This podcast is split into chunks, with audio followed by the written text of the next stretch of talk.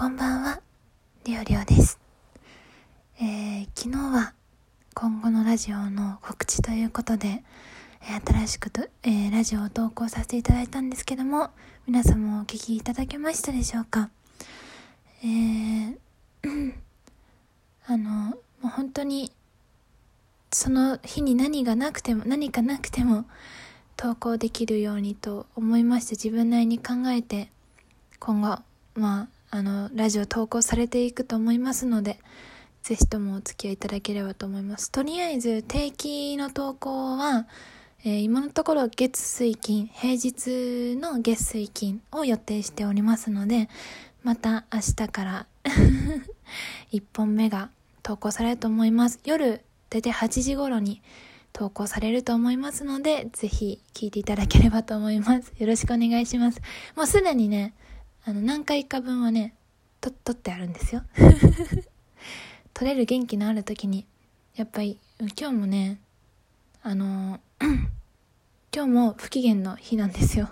実は料理をね。そういう不機嫌の日だと、どうしても、なんかラジオで愚痴とか言っちゃいそうとか思うと、もう、録音ボタンとか押せないんですよね。なんか聞いた人が、まあ、今までは結構愚痴ったり変な 暗いこと喋ったりする回もあったんだけど、うん、やっぱり自分の気分が良くない乗り気じゃない時にラジオ撮っても途中で消しちゃ途中で止めて消しちゃったりとかね何回も今まであったので、まあ、無理せず撮れる時に撮るっていう方式が、まあ、できるように、まあ、実際になってるのでまあ、それで挑戦していこうっていう、してみようっていう、まあ、試みです。ほんで、あれね、MBS のラジオ、落ちちゃったね。まあ、もう連絡なかったから知ってたんだけど、メールとかなかったから。でももう、その進まれた、2時に、二次選考に進まれた方々を見たら、もうそうそうたるメンバーだなっていうふうに、ちょっとそんなに、そんなにラジオトーク歴長くないし、あんまり分かってないんですけど、でもよくランキング上位とかに、あの、で、拝見するお名前だったので、が多かったような気がしたので、ああ、さすが、やっぱりその、ランキング上位にね、出られる、上がってるってことは、あの、もともとの影響力があったり知名度があるだけじゃなくて本当に喋る力があるラジオトークをラジオトーカーとしてちゃんと力がある方なんだなって実感しました。まああのうんそうなんでまあ自分及ばずしてまあ悔しくないかって言われるとまあちょっと悔しいけどまあ、しょうがないかなって思ってる部分もあるので、まあ、次、次回ね、まあ、同じようななんか企画みたいなのあったら、また挑戦したいなって思います。ということで今日は、チャレンジっていうのを初めてしようと思ってて、なんか話題、今週のトークのお題みたいな、初めてやるんですけど、えっ、ー、と、理想の睡眠時間っていうのがあったので、ちょっとこれについてお話ししていこうかなと思います。理想の睡眠時間はっていうかそのなんていうの？実際に寝れてる時間うんによると思うんですけどベッドに入ってから寝つ寝寝寝つけるか寝つくまでの時間によってもその実際に眠りの行動に入ってる時間とその寝てる時間って違うからちょ何言ってるか分かんないと思うけど何て言えばいい？あの自分が眠り、眠るために、寝るために使っている時間と、実際に寝ている時間はイコールじゃないじゃないですか。だから、ベッド入ってからが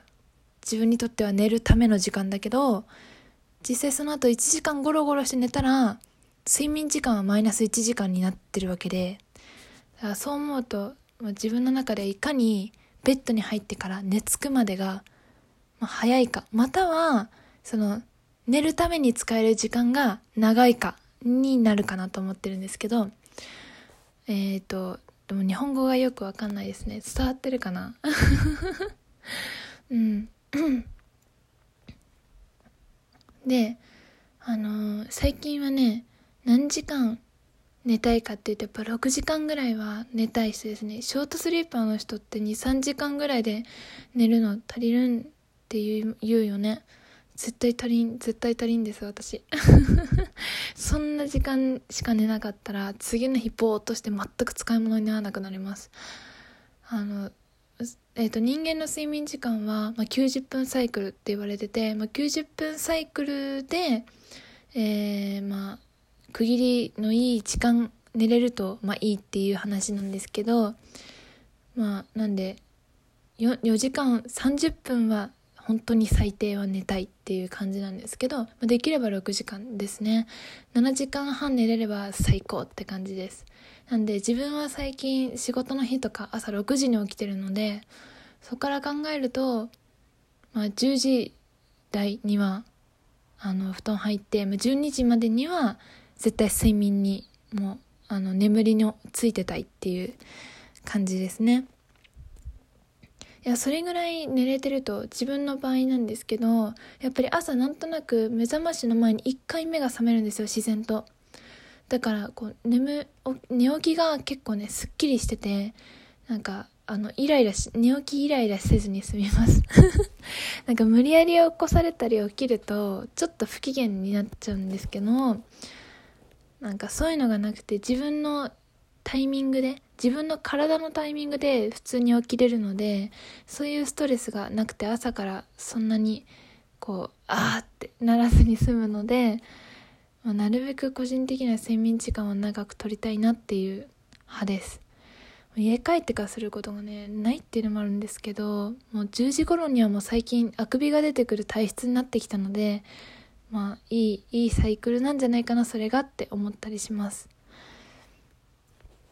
うまいこと喋れてないな。どうしよう。みんな何時間ぐらい寝たい人ですか？でもああ理想の睡眠時間っていうか寝ることについてなるべく自分が意識してるのは休みの日と平日の差をつけないことですね。休みだから夜更かしして遅く起きていいやってするともうもちろん次の日のその平日の次の平日の日がきつくなっちゃうので、まあ、最近守れてないんだけどもでもなるべく平日と同じぐらいの時間に休みの日の前も寝るようにしてで起きるのもなるべく平日の時間とずれないようにまあ目覚ましは使わないんだけどアラームとかかけないんだけどなるべく7時とかには起きるようにまあ、今日は8時に起きたんですけど 早速破ってるんで7時半か。7時半に起きたんですけど。まあそんな感じで。うん。なんか寝だめとかうんはしないようにっていうのは気をつけてますね。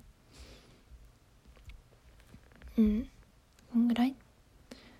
今日はちょっとねあのーツイッターの本赤の方では愚痴ったんですけどなかなかに一日不機嫌だった日でなんかまあこれはもうこれ以上は愚痴だからもうあんまり家族の愚痴とか言いたくない言わない方がいいと思うから言わないんだけど一個だけお昼ご飯にねお蕎麦屋さん行ったんですよ。お蕎麦屋さん皆さん最近行きました。まだ新そば出てないんでね行くなら新そば出てからの方がいいと思うんですけどでねおろしそば食べたんですよ。おろしそばが有名なお店で。でまあだからやっぱ一番王道の昔からのメニュー食べた方がいいって思うじゃないですか。食べるじゃん。めっちゃおろしが辛くて。もうそばの味とか分かんなかったですね。何にも。もう頑張って咀嚼して頑張って飲み込んで頑張って食べきったみたいな 感じですよ。もう最近あんまりお蕎麦を外に食べに行くってこと自体もうお蕎麦食べること自体が結構少なくなってきたんだけどあの最近食べたおろしそば2連続で辛くてもう正直外のお店でおろしそば食べるのだいぶ怖くなってきましたね。もうおろし辛い日注意書きしてくれんかなって思いますね。今日のおろしは辛いですみたいな。店の扉の前貼っといてほしいですね。辛さ10段階中今日は7ですとか。いや普通にだってあれはもうなんかなんていうの？もう辛辛いですよ。前に食べた辛いおろしそばも別に辛いおろしそばが売りなわけじゃないですよ。普通のおろしそばとして有名なとこなのにもうおろし辛すぎて辛味大根使ってんのかなってぐらい辛くて。その前の時は食べきれなかったんですよ。ほんと食べきれないぐらい辛くて。今日は食べきれたんですけどでももうハーハーになっちゃってなんか味わえなかったですね。もうもうガーって食べないとなんかもううダメだ食べきれないと思って。そんな感じでした。なんでお蕎麦屋さんの方にはどうかですね。あの辛みが苦手な人でもなんとかちょっと食べれるようにとかそういう人が変な事故を事故にあって からあのおろしが辛すぎるという事故でおろしそばが嫌いにならないようにちょっとねあの注文の前に注意してもらったりしてもらえると嬉しいですね。本当に。今日おろしからちょっと辛めですけど大丈夫ですか？とかね。まあ言葉にして言わずとも本当張り紙とかしてくれたらあじゃあちょちょっとやっぱ今日ざるそばにしとこっかなみたいな せいろにしとこっかなとかなるんでね是非あのー、